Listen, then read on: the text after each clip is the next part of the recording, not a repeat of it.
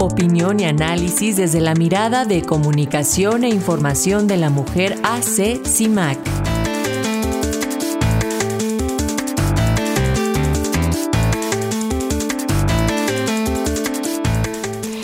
Y ahora la periodista Sirenia Celestino Ortega nos habla sobre la integración y la operación del equipo de Claudia Sheinbaum, que bueno, hay que decirlo, ya mencionábamos al inicio de este servicio informativo. Este fin de semana anunció que eh, pues integrará a Omar García Harfuch a su equipo, ahora que eh, pues eh, ya quedó claro que no va a competir por la jefatura de gobierno de la Ciudad de México. Así que, bueno, te escuchamos, Sirenia, adelante, muy buen día.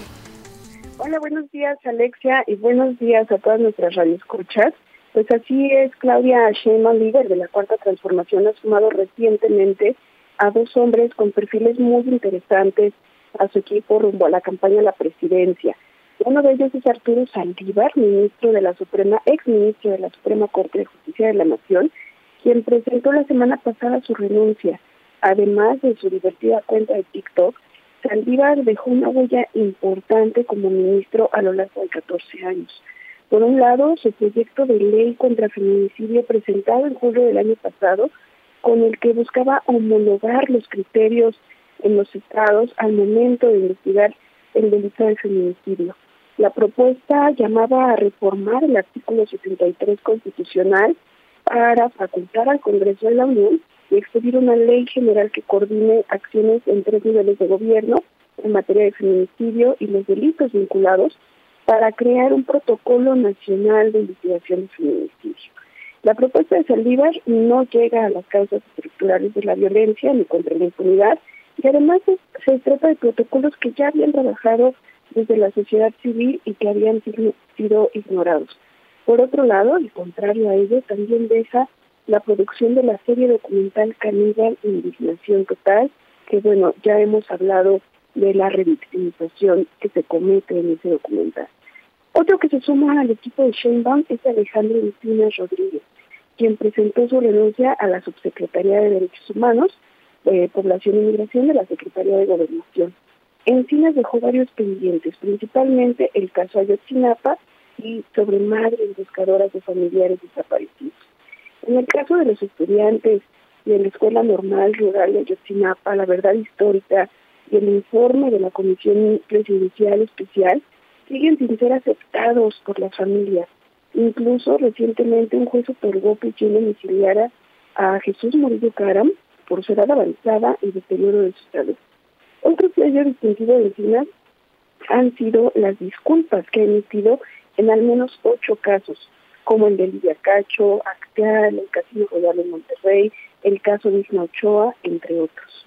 La política militarista que Sheinbaum inició sin fundamento en la Ciudad de México con el despliegue de 6.000 elementos de la Guardia Nacional en el metro a inicios de este año divide la opinión de estos dos políticos. Sobre la militarización, Encinas se ha pronunciado contra trasladar la Guardia Nacional a la Secretaría de Defensa Nacional y mantenerla en el ámbito civil. También ha defendido que la Comisión para el Acceso a la Verdad, el esclarecimiento histórico y el impulso a la justicia de los hechos ocurridos entre el 65 y 1990 trabaje para las víctimas y no para militares, así también por la no militarización de las fronteras del país.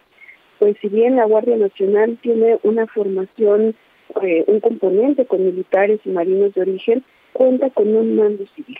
Por su parte, Saldívar ha justificado la adscripción de la Guardia Nacional a la Secretaría de Defensa Nacional con el argumento de que esa dependencia, al igual que la Secretaría de Armada de México, son instituciones civiles diferentes al ejército mexicano y a la Armada, y defendió la actuación de la Guardia Nacional bajo la Secretaría de la Defensa Nacional. Además de Saldívar y Encinas, entre el equipo de campaña de Sheinbaum destacan otros nombres, eh, como Monreal y López, que se encargarán de coordinar las cinco regiones del país. Ricardo Monreal, quien durante su campaña como candidato a coordinador de la 4T, propuso una agenda por los derechos de las mujeres, una administración pública con enfoque de género, con la creación de la Secretaría de las Mujeres Mexicanas y la erradicación de la impunidad en casos de feminicidio y de trata de personas como un tema de seguridad nacional. Adán Augusto López Hernández, él declaró que no confía en las mujeres que protestan, refiriéndose a Araceli García, una madre buscadora de su hija desde 2019.